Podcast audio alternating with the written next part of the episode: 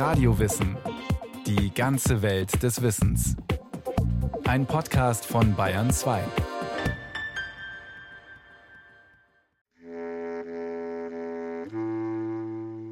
»14. März 1888 am Friedhof von Neuwied-Heddesdorf, einem Städtchen am Rhein bei Koblenz.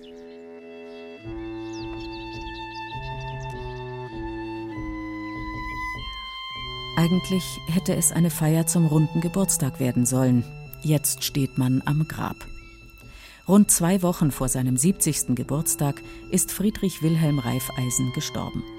Mancher Trauergast hält seine Glückwunschrede zum Jubiläum des großen Genossenschaftsgründers als Nachruf. Etwa der Pfarrer Adolf Wuttig aus einem kleinen Dorf in der Rhön. Seine Geschichte.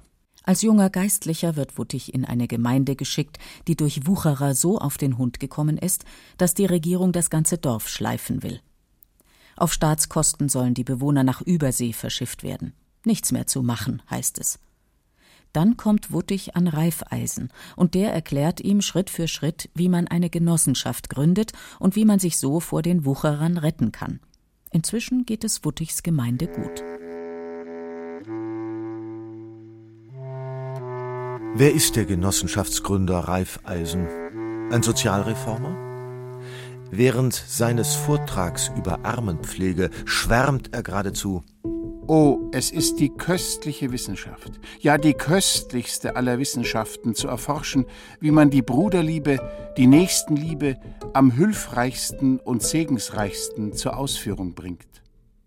Ja, der hagere Mann mit dem strengen Seitenscheitel, dem akkuraten Schnurrbart und der dicken Nickelbrille, mit seinem Hang zu Vereinen, Zahlenkolonnen, Prozentsätzen, Statuten und Kontrollen, ist ein Schwärmer. Die trockenen Zahlenwerke seiner Kreditgenossenschaften stehen immer unter dem warmen Regen seiner Idee von Nächstenliebe. Ist er also einfach ein guter Christ?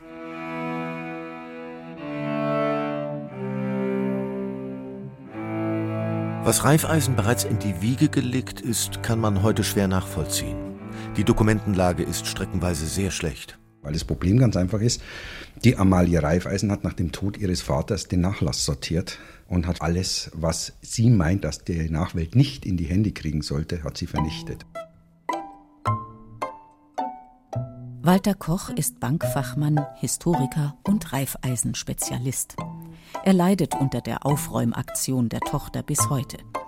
Freilich ist sicher, Friedrich Wilhelm Reifeisen kommt am 30. März 1818 in Hamm an der Sieg im nördlichen Westerwald zur Welt. Er ist das siebte von neun Kindern und zunächst sieht es gar nicht so schlecht aus für die große Familie. Der Vater ist Bürgermeister des Städtchens in der preußischen Rheinprovinz. Aber das Glück hält nicht lange. Vermutlich trinkt der Vater. Jedenfalls leistet er sich einige Skandale. Schließlich greift er sogar in die Armenkasse. Da ist Schluss mit Herr Bürgermeister. Für die Familie fällt er nun als Ernährer aus. Wie sie sich ab jetzt durchschlägt, ist unklar. Aber für Reifeisen Junior kommt als Schulbildung nur die einklassige Volksschule in Hamm in Frage. Zu seinem Glück kümmert sich der Pfarrer Seipel um ihn ein kerniger Mann. Er weist den Kindern im Dorf schon mal mit dem Glockenseil den rechten Weg, aber immerhin sorgt er dafür, dass Reifeisen lesen, schreiben und rechnen lernt. Und zwar recht gut, denn mit 17 wird Reifeisen Soldat und hofft auf die Offizierslaufbahn. Das Militär ist damals die typische Karrierechance für Kinder aus kleinen Verhältnissen. Also wird er Feldartillerist in Köln. Drei Jahre später ist er Unteroffizier. Dann wird er in Koblenz stationiert und findet dort einen Kreis, der für einen Soldaten kaum untypischer sein könnte, eine Vereinigung von Gymnasiasten. Bei ihnen geht es ganz zeitgeistig um romantische Freundschaften. Man diskutiert und feiert, man wandert stundenlang, liebt den Rhein, den Mondschein und die Rebenhügel. Durch diese Gesellschaft lernt Reifeisen den Theologiestudenten Schöler kennen, den Gründer einer christlichen Studentenvereinigung. Albrecht Schöler scheint es auch zu sein, der dem jungen Soldaten Vorstellungen von praktizierter Nächstenliebe nahebringt.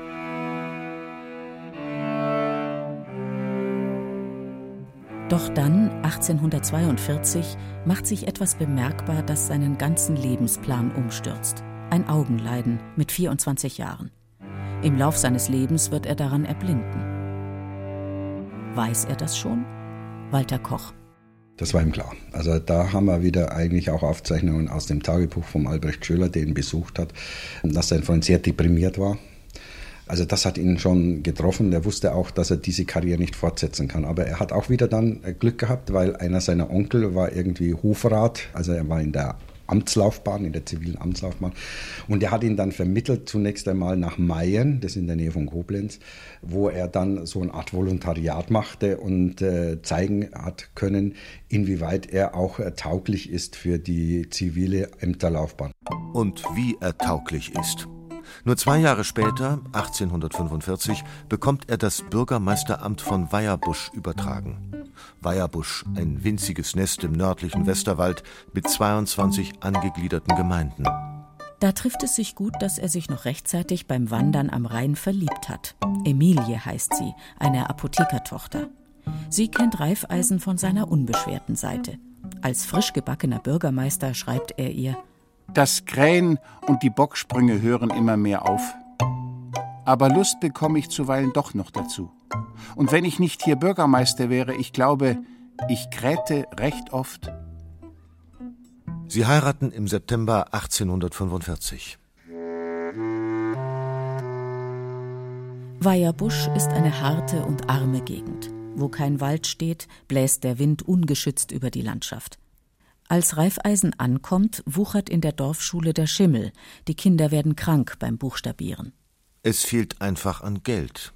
Über 30 Jahre zuvor hat in Preußen die Bauernbefreiung stattgefunden, aber die Reformen haben die Bauern auch hilflos gemacht. Früher bezahlten sie ihre Grundherren in Naturalien. Jetzt müssen sie auf einmal Steuern in Bargeld bezahlen. Und Geldverkehr ist neu für die kleinen Bauern. Nun müssen sie nämlich nach der Ernte zum ersten Mal ihre Produkte selbst verkaufen, um an Geld zu kommen. Aber wo? Sicher nicht im armen Westerwald, wo ohnehin jeder dasselbe anbaut. Verkaufen geht nur unten, am Rhein. Doch die Wege dorthin bestehen aus Schlammrinnen und tiefen Löchern, fast unbefahrbar für die Bauernkarren. Wer tatsächlich bis zum Rhein kommt, erlebt die nächste böse Überraschung.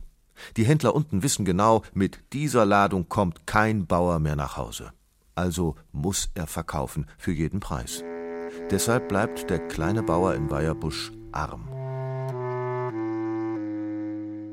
Reifeisen fackelt nicht lange. Er baut als erstes eine Schule und eine Straße. Von welchem Geld? Westerwald. Die Gemeinde besitzt Wald. Die Bauern schlagen also unentgeltlich Bäume, die Reifeisen verkauft. Jetzt hat er Geld für Baumaterial. Wer in der Gemeinde etwas Brauchbares kann, tut das Seine dazu. Die Straße aus Weierbusch heraus wird sofort gebaut. Jahre später und viele Gemeinden weiter reicht sie bis zum Rhein. Heute heißt sie Historische Reifeisenstraße. Auch eine neue Schule feiert bald Richtfest. All das ist schon typisch Reifeisen. Er bringt die Leute zusammen, er verändert Situationen, die aussichtslos scheinen. Dann kommt der schwere Hungerwinter 1847, der ganz Europa trifft. Zwar versucht die Regierung durch Mehllieferungen zu helfen, aber die Empfänger müssen bar dafür bezahlen. In Reifeisens Dörfern verhungern die Armen, Kinder verschwinden im Wald, beim Betteln heißt es, keiner will es genauer wissen. In dieser Situation zeigt sich zum ersten Mal Reifeisens großartiger Sinn für komplexe Lösungen. Er gründet den Weierbuscher Brotverein. Und der funktioniert so. Als erstes sucht er sich die wenigen einigermaßen wohlhabenden Bauern der Gegend. Walter Koch. Und die hat er überzeugt und gesagt, pass mal auf, ihr habt Geld, legt mal euer Geld zusammen in eine Kasse. Ihr bekommt von mir einen Schuldschein, dass ihr mir das Geld geliehen habt und ich kaufe mit diesem Geld Mehl. Und das verteile ich an die Armen. Und äh, wie macht man das am besten? Ja, man baut da gleich dann noch so ein kleines Backhäuschen dazu. Und dann stelle ich einen Bäckergesellen ein, den bezahle ich und der muss halt Brot backen und die bekommen dann ihr Brot auch wieder auf Schuldschein. Das müssen sie unterschreiben, dass sie so und so viel ähm, Leib Brot hier erhalten haben, um eben über die Artezeit drüber zu kommen. Im Frühjahr, als die Verhältnisse wieder besser sind, verkaufen dann die Bauern ihre Erzeugnisse und bezahlen damit das Brot vom Winter. Und die Reichen bekommen ihr Geld zurück. Eigentlich ist das nichts anderes als ein Vorschuss. Der Brotverein hat keine Statuten, er ist noch keine Genossenschaft. Aber eines seiner wichtigsten Prinzipien hat Raiffeisen hier schon entdeckt. Die segensreiche Verknüpfung von Wohlhabenden und Armen. Im Jahr darauf wechselt Raiffeisen in das Bürgermeisteramt von Flammersfeld, nur wenige Kilometer von Weierbusch entfernt. Dort gründet er den Flammersfelder Hilfsverein, der nächste Schritt auf dem Weg zur Genossenschaft. Hier geht es nicht um eine akute Krise, sondern um den Kampf gegen ein Dauerproblem auf dem Land, den Wucher. Ein Beispiel, der Bauer hatte Geldprobleme dann hat der Wucherer ihm eine Kuh in den Stall gestellt und hat gesagt, dafür zahlst du mir im Jahr einen gewissen Obolus, das aber der Obolus 100, 200, 300 oder 400 Prozent Zins beinhaltete. Das konnte der Bauer nicht überreißen, weil er keine Bildung hatte. Hier setzt Raiffeisens Hilfsverein an. Er verkauft den Bauern Vieh zu günstigen Konditionen. Stück für Stück wird mühsam dokumentiert. Bald sind Bedarf und Aufwand riesig. Da erkennt Raiffeisen, am besten ergibt dem Bauern das Geld einfach direkt in die Hand, als Darlehen. Wieder sind es die Wohlhabenden, die für das Grundkapital sorgen. Das heißt, Bargeld gibt es auch bei diesen Reichen nicht viel zu leihen, aber sie haben viel Grundbesitz. Mit diesem Vermögen erklären sie sich also solidarisch bereit zu haften, und mit dieser Garantie besorgt Raiffeisen Geld von außen. Nächster Schritt. 1852 übernimmt Raiffeisen einen Bürgermeisterposten am Fuß des Westerwalds, unten am Rhein, in Heddesdorf. Er ist jetzt 34 Jahre alt und ein Arbeitstier.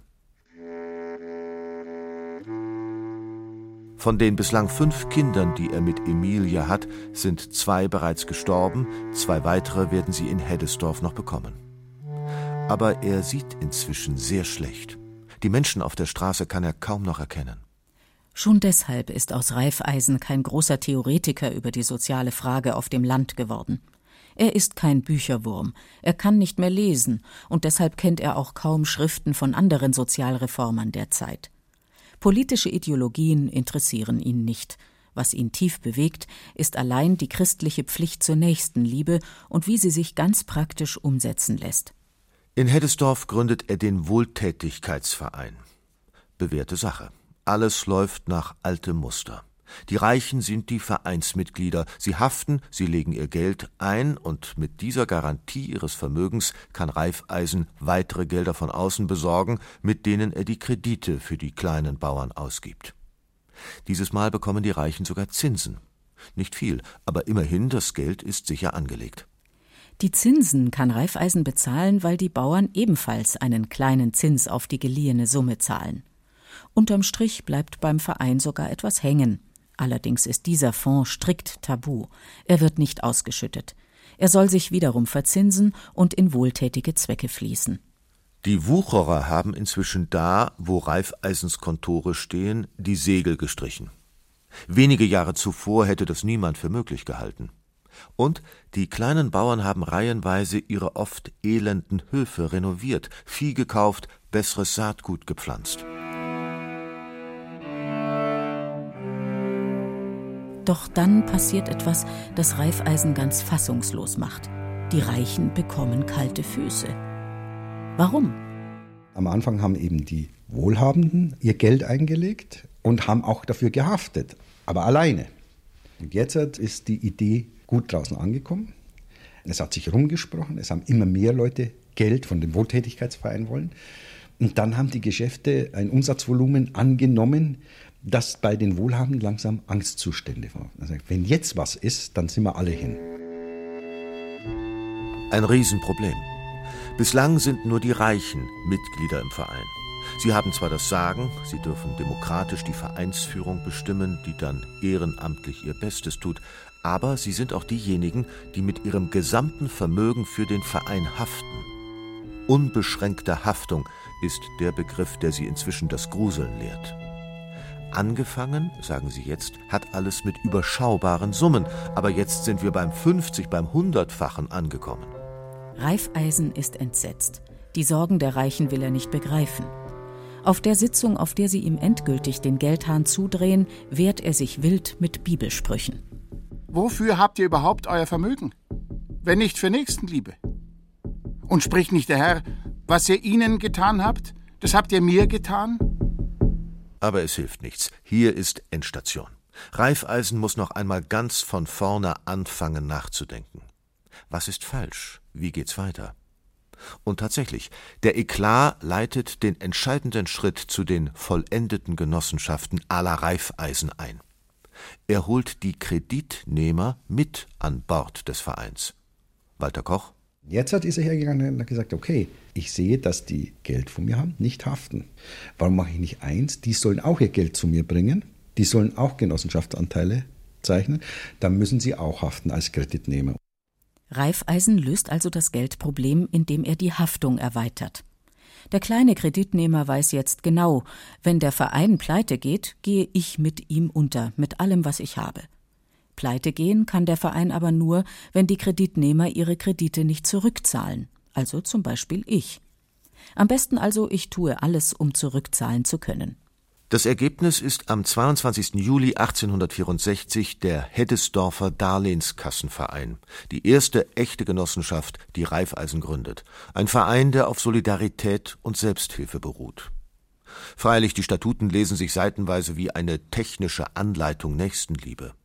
Denn an seinen unverrückbaren Grundsätzen hält Reifeisen fest. Liebe deinen Nächsten wie dich selbst. Nicht mehr, aber auch nicht weniger. Nach Jubeln ist Raiffeisen trotzdem nicht zumute. Kurz vor der Gründung seines Darlehenskassenvereins ist seine Frau gestorben.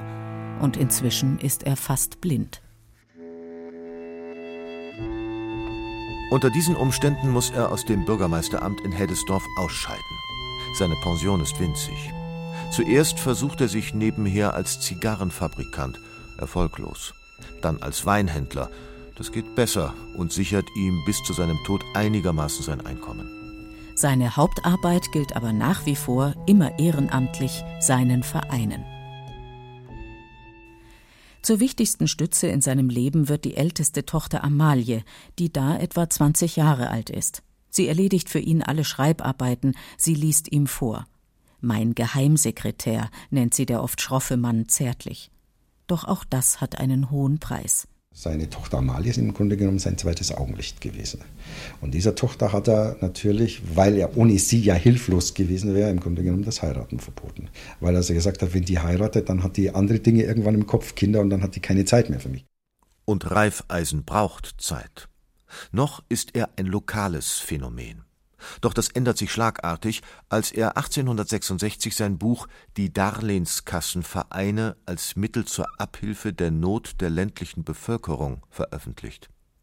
Jetzt wird man auch in der weiteren Rheinprovinz auf ihn aufmerksam und man erkennt, ja genau, genau so kann ein Kreditsystem auf dem Land funktionieren. Die Darlehenskassenvereine sprießen aus dem Boden. Die Kunde von Reifeisen dringt schnell bis nach Berlin und nun gibt es richtig Ärger. Nein, nicht etwa mit Bismarck, sondern mit der Konkurrenz. Hermann Schulze Delitzsch heißt der Genossenschaftsgründer in Berlin. Er ist genauso wie Reifeisen im Hungerwinter 47 in die Genossenschaftsarbeit geraten. Nur ist Schulze Delitzsch eben in Berlin aktiv, mitten in der Hauptstadt. Und deshalb ist er, im Gegensatz zu Reifeisen, schon bekannt wie ein bunter Hund. Reifeisen selbst hat Jahre zuvor schon versucht, mit ihm in Kontakt zu kommen, doch ohne Erfolg. Jetzt steht man sich also doch noch gegenüber. Schulze Delitzsch ist aus ganz anderem Holz als Reifeisen. Christliche Ambitionen sind ihm fremd, jedenfalls wenn es um Kredite geht. Auch sind seine Kreditnehmer eine ganz andere Klientel, die kleinen Handwerker und Händler in der Stadt. Und hier geht es schnell um Prinzipielles. Ein Schuster etwa kann Geld für Leder aufnehmen und 14 Tage später einen fertigen Schuh ins Schaufenster stellen. Ein Bauer, der eine neue Milchkuh kauft, muss Jahre warten, bis er sie abbezahlt hat. Hier hakt Schulze Delitzsch ein. Wenn Reifeisen alle Kredite langfristig vergibt, was passiert, wenn die Geldgeber ihre Einlagen plötzlich alle zurückhaben wollen? Etwa, wenn eine Wirtschaftskrise aufzieht dann würden die kleinen Reifeisengenossenschaften platzen wie Seifenblasen und sämtliche Mitglieder, die ja mit ihrem gesamten Vermögen haften, wären ruiniert. Das wäre das Ende der ganzen Genossenschaftsidee. An die zehn Jahre streiten Schulze Delitzsch und Raiffeisen sogar bis in die Gesetzgebung des Kaiserreichs. Ständig muss sich dabei Raiffeisen mit seinen Statuten neu anpassen. Das Ergebnis? Nach dem juristischen Schwitzbad sind seine Darlehenskassen fit wie nie zuvor. Keiner von beiden hätte damals geglaubt, dass ihre Schöpfungen einst unter einem gemeinsamen Dach firmieren würden. Aber wer kennt sie heute nicht? Die Volksbanken und Raiffeisenbanken. Ja, der Mann von der Volksbank ist Schulze Delitzsch. Inzwischen hält Raiffeisen unentwegt Vorträge, ist auf Reisen. Seine Idee erobert sogar das Ausland. Dabei wächst der Finanzierungsbedarf in der Landwirtschaft explosionsartig. Kunstdünger, erste landwirtschaftliche Maschinen, neue Erkenntnisse über Kreuzungen von Nutztierrassen.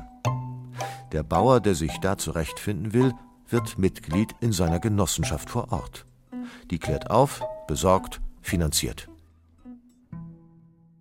Trotzdem, einen Nachfolger findet Raiffeisen bis zu seinem überraschenden Tod am 10. März 1888 nicht. Warum nicht? Ist der Aufgabe niemand gewachsen? Es liegt wohl eher an seinen speziellen Erwartungen. Der Herr und Heiland gibt selbst die Direktive an, indem er in seiner Bergpredigt sagt, Trachtet am ersten nach dem Reich Gottes und nach seiner Gerechtigkeit, so wird euch solches alles, nämlich die irdischen Bedürfnisse, zufallen. So steht es in seinem Buch über Kredite. Sehr, sehr ungewöhnlich. Von seinem Nachfolger erwartet er, dass er die Genossenschaften so wie er selbst ehrenamtlich weiterführt, nur der Nächstenliebe verpflichtet. So ist es nach Reifeisens Tod aber nicht gekommen. Wer war nun also Friedrich Wilhelm Reifeisen? Ein Sozialreformer? Einfach ein guter Christ? Oder sogar ein Fundamentalist der Nächstenliebe? Walter Koch fasst zusammen, auf was man sich sicher einigen kann. Er hat den Leuten etwas gegeben zu seiner Zeit, was sie nicht haben konnten, nämlich eine Bank. Zu vernünftigen Zinssätzen, zu vernünftigen Bedingungen. Das war seine Leistung. Und die ist in einer Zeit des Umbruchs von der Agrarwirtschaft auf die Industriegesellschaft hervorgelungen im ländlichen Bereich.